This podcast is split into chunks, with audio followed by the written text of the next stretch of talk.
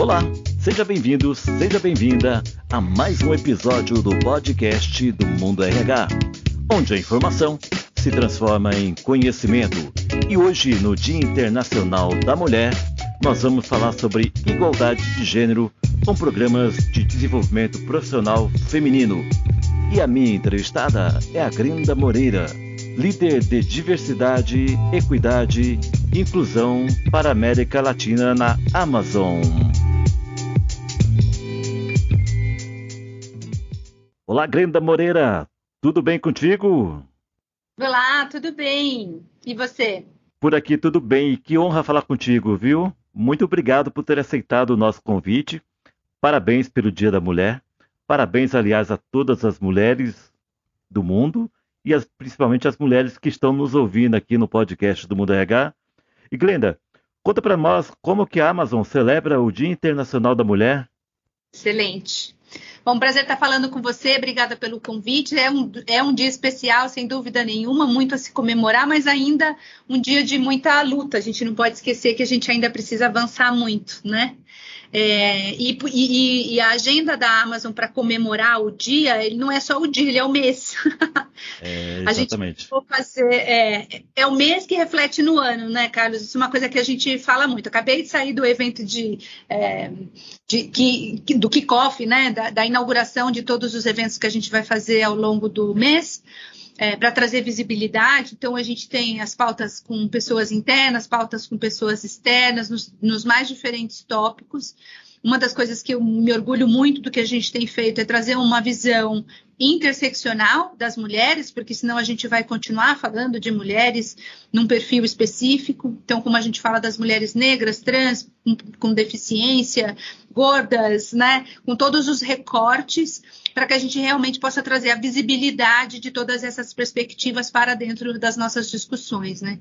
Então, são pautas de educação, com workshops e treinamentos, mas tão, são pautas de engajamento. Agora, por exemplo, a gente estava com uma série de parceiras aqui é, que nos ajudam a desenvolver projetos para trazer equidade, né? Equidade de gênero, mas que também trazem um olhar inspiracional muito importante, porque também é sobre isso, né? Ô Glenda, e qual é a responsabilidade que a Amazon assume em relação à luta pela equidade de gênero e como ela estimula essa mudança? Bom, a Amazon estimula a mudança e, e, e, é muito consciente da sua responsabilidade como uma empresa global gigantesca como é, uma das maiores do mundo, né? E não só em tamanho, mas em responsabilidade do quanto ela desenvolve novas tecnologias pra, para o mercado. Ela vai mudando os mercados nos quais ela atua, né? Então, eu te diria que são algumas frentes, né? Uma é como a gente garante é, que os nossos mecanismos, que é como a gente chama os nossos processos, eles são de fato desenhados de uma maneira a a acolher, acho que essa é uma boa palavra, acolher os mais diversos perfis, né? E aí especificamente das mais diversas, dos mais diversos recortes de mulheres, né? Para trazer dentro da organização e garantir que depois que elas estão aqui dentro, que elas sejam promovidas, que elas sejam reconhecidas, que elas tenham salários justos e etc. Então tudo isso, Carlos, passa é, por processo, por revisão de processo, por revisão de política, né? Essa é uma parte fundamental, porque quando a gente fala de equidade, a gente precisa garantir que as pessoas estejam avali sendo avaliadas, né? Sendo promovidas ou sendo vistas dentro das reuniões através do seu próprio ponto de vista, né? Através do seu próprio histórico. Então, essa é uma parte muito forte. A gente tem feito globalmente, obviamente, a gente tem uma série de recursos que nos ajudam, mas localmente a gente vai fazendo as adaptações que são necessárias para a nossa população. Tá? Então, essa é uma parte grande é, da responsabilidade da Amazon com relação à equidade. A outra parte, ela vai para duas grandes perspectivas. Uma é como que a gente prepara a liderança para isso, né? Para poder fazer todo esse movimento intencional. A gente fala muito de intencionalidade dentro da Amazon, Carlos, que é a gente sabe da nossa responsabilidade como organização, então a gente precisa ser intencional, ter a intenção, né, de trazer essas mulheres, de desenvolver essas mulheres e aprender sobre as perspectivas dessas mulheres.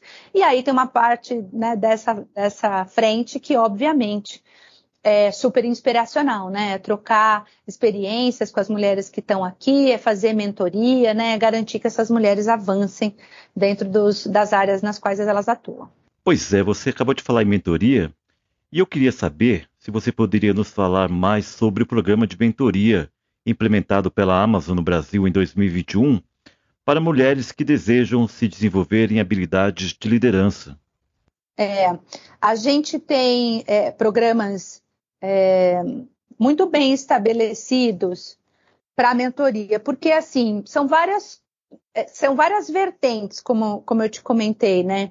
Mas se a gente não não dá a mão, não impulsiona, não mostra como é possível, não inspira, as pessoas elas vão até um certo ponto, depois elas não vão mais. Então a gente tem sim alguns processos de mentoria que são específicos para o desenvolvimento dessas mulheres. Então, são mulheres mentorando mulheres, é um programa, né? Então, tem um X de sessões, um número de sessões estabelecidos, os cargos, né, nos quais a gente faz o, o match entre a, quem vai ser mentorado e quem vai, é, quem vai mentorar. Tudo isso é avaliado para que a gente possa ajudar, óbvio, numa perspectiva pessoal, mas também numa perspectiva profissional, porque as, as duas coisas precisam caminhar juntas, Carlos. Não é só dar tecnicamente é, a, a, o, o, andamento, o curso e etc. Né? É como ao longo deste processo, que dura em torno de seis meses, como a gente garante que pessoalmente, que são soft skills, né? Que a gente comenta muito pessoalmente, como que essa mulher tem que se expor, né? Em, em que tipo de exposição é essa? Tem, ah, tem que falar mais, mas como é isso, né? Na prática, como que isso tudo fun funciona e acontece? Então, existem essas duas perspectivas e essas sessões são preparadas para para poder garantir que a gente fale dessas duas perspectivas, né? que é o que a gente encontra no dia a dia, né? no, no mundo do trabalho. A perspectiva técnica, mas também a perspectiva dos relacionamentos e etc é, um, é um programa de, de muito sucesso. O Glenda, e qual é a porcentagem atual de pessoas que se identificam com o gênero feminino nas operações da Amazon Brasil? Percentual é que a Amazon é, ela é muito grande. Então, dependendo da área de negócio que você vai olhar, você vai ter algumas diferenças, tá? Eu vou te falar assim, em termos mais abrangentes, é, nos grandes negócios, a gente tem acima de 50% de mulheres em liderança, por exemplo, tá? É, em alguns outros negócios, como as áreas de tecnologia, né, voltadas para é, para área, enfim, de, não só de nuvem, mas tecnologia no geral, esse percentual ele vai variar um pouco se eu estou falando mais de Brasil, se eu estou falando regional. Na área de operações especificamente, a gente está falando em torno de 56% de mulheres. Uau, é um índice bem alto, né, em relação a outras empresas e um grande desafio e acredito que muita responsabilidade para você. É, é uma grande responsabilidade para todos nós, Carlos. É uma grande responsabilidade como organização, porque são vários os fatores, né? Assim, como essas mulheres, elas estão aqui dentro, o que já é um grande passo, mas como elas se sentem? É, qual é o estímulo que a gente dá para que elas se desenvolvam nas suas carreiras, né? É, como que a gente apoia o desenvolvimento do que eu falei agora, por exemplo, da mentoria, né? De soft skills e de hard skills. Como a gente, como organização, né, prepara a liderança para poder identificar dessa mulher quais são as grandes potencialidades, de, né, as, as diversas uh, oportunidades de carreira que essa mulher tem. Então, assim, são muitas as responsabilidades depois que você tem essas mulheres aqui dentro, né? E que bom, porque a gente vê as mulheres se desenvolvendo, ainda temos muito que avançar, claro, todas as organizações que trabalham com essa pauta precisam avançar, né? Mas a gente vê já é, o engajamento da liderança, os treinamentos sendo realizados, as discussões sendo tomadas, e mais que isso, os processos de discussões, né, do, desses talentos femininos com um olhar bastante abrangente, né?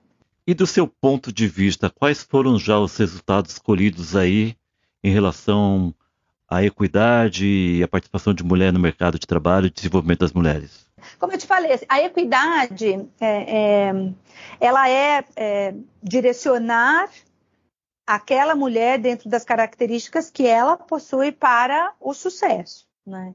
Então, eu acho que aquilo que eu comentei agora há pouco, que são os o desenho dos processos que a gente faz, eles são muito bem estabelecidos com uma visão, de novo, interseccional, porque a gente não pode achar que né, um processo desenhado para uma mulher que vem de um histórico privilegiado vai ser aplicado para uma mulher que vem de um histórico, um histórico sem privilégio nenhum. Então, o olhar de equidade, Carlos, é isso, como a gente cria esse, né, essa flexibilidade, esse manejo quase que individualizado mesmo, né? E algumas vezes bem individualizado. Então, eu acho que a gente avançou muito. A gente tem grupos de afinidade que discutem as pautas de gênero, o que nos ajuda a rever esses processos. A gente tem os treinamentos né, da liderança e do público em geral, não só das mulheres, mas também dos homens, que são uma parte importante né, da, da evolução também muito bem definidos. Né? Eu te diria que é esse percentual, por exemplo, que eu te falei, né, de 56% das mulheres na, na, área de operações, é um número extremamente importante. Né? Agora, é como a gente desenvolve essas mulheres, como a gente faz com que elas se sintam respeitadas, né, como elas se sintam ouvidas e que elas possam realmente prosperar dentro da organização. Eu sou muito otimista, assim, e eu acho que o trabalho que a gente tem feito ele é muito consistente. E um trabalho consistente é duradouro. Então a, a chance de sucesso é gigante, né? Ô Glenda, você como líder de diversidade, equidade e inclusão, como que você analisa o atual momento da mulher brasileira no mercado de trabalho? Tivemos avanços? Nem só como líder de diversidade e inclusão, é como mulher, inclusive, né, Carlos? Assim, eu acho que a gente avança é, em passos muito lentos ainda, né? Por isso as ações intencionais elas são tão importantes e essa é uma coisa que a gente discute muito dentro da Amazon, né? A gente precisa realmente querer mudar é, o, o, ambiente interno e externo para que a gente possa prosperar. Né? Então, a ONU fala muito disso, é, e principalmente a ONU Mulheres, né? Se a gente não fizer as ações intencionais, a gente vai demorar 130, 140 anos para ter equidade de gênero. Então, é muito importante, muito urgente, muito necessário que a gente tenha essa consciência. Empresas como a Amazon, que tem uma, uma, né, um, um perfil de negócios tão amplo como a gente tem, uma capacidade tecnológica tão ampla, pode gerar oportunidades de emprego para mulheres com perfis muito diferentes, o que é fantástico. Então a gente precisa saber dessa nossa responsabilidade, a gente sabe dessa nossa responsabilidade, por isso que a gente tem, por exemplo, a gente tem um programa muito legal que é desenvolver mulheres para trabalhar com empilhadeiras, o que não é nada provável, né? Então, como que a gente traz essas mulheres para dentro de universos que elas nunca foram nem cogitadas antes, né? Então, são, essa, são esses os, os, papéis responsáveis que as organizações precisam ter, trabalhar com a intencionalidade, né, com realmente querer fazer acontecer, para que a gente possa avançar mais rápido. Temos muito que comemorar, sem dúvida, mas ainda temos muito que evoluir, né? Ô Glenda, e qual é o papel do RH no desafio de dar visibilidade às mulheres no mercado de trabalho? o RH é parte fundamental desse desafio, né? É, tanto no olhar de processos, porque, de novo, Carlos, acho que é importante, assim, eu brinco muito que não, não é nem brinca, acho que é uma provocação, né? Essa não é mais uma pauta, diversidade não é uma pauta de abraçar árvore.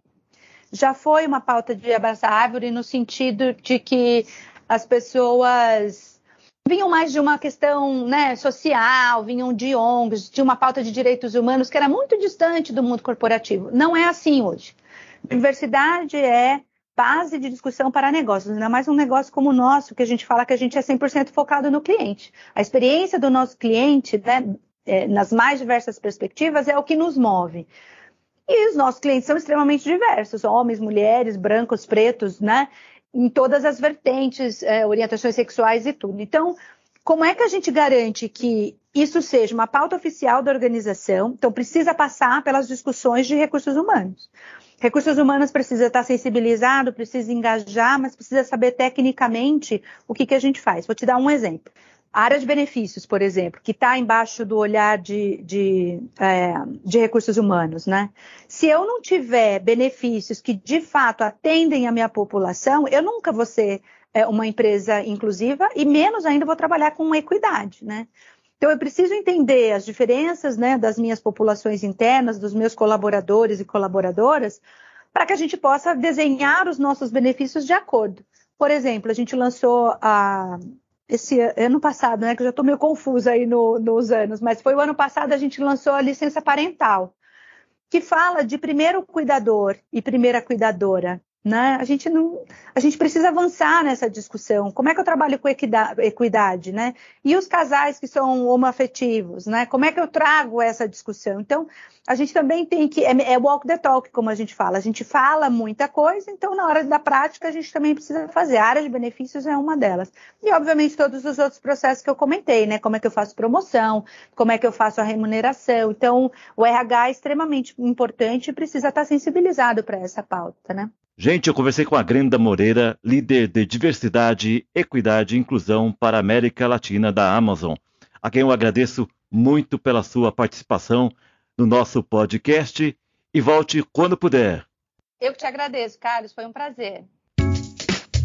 É isso aí, e esse foi mais um episódio do podcast do Mundo RH. Muito obrigado pela sua audiência e feliz Dia Internacional da Mulher. Até mais!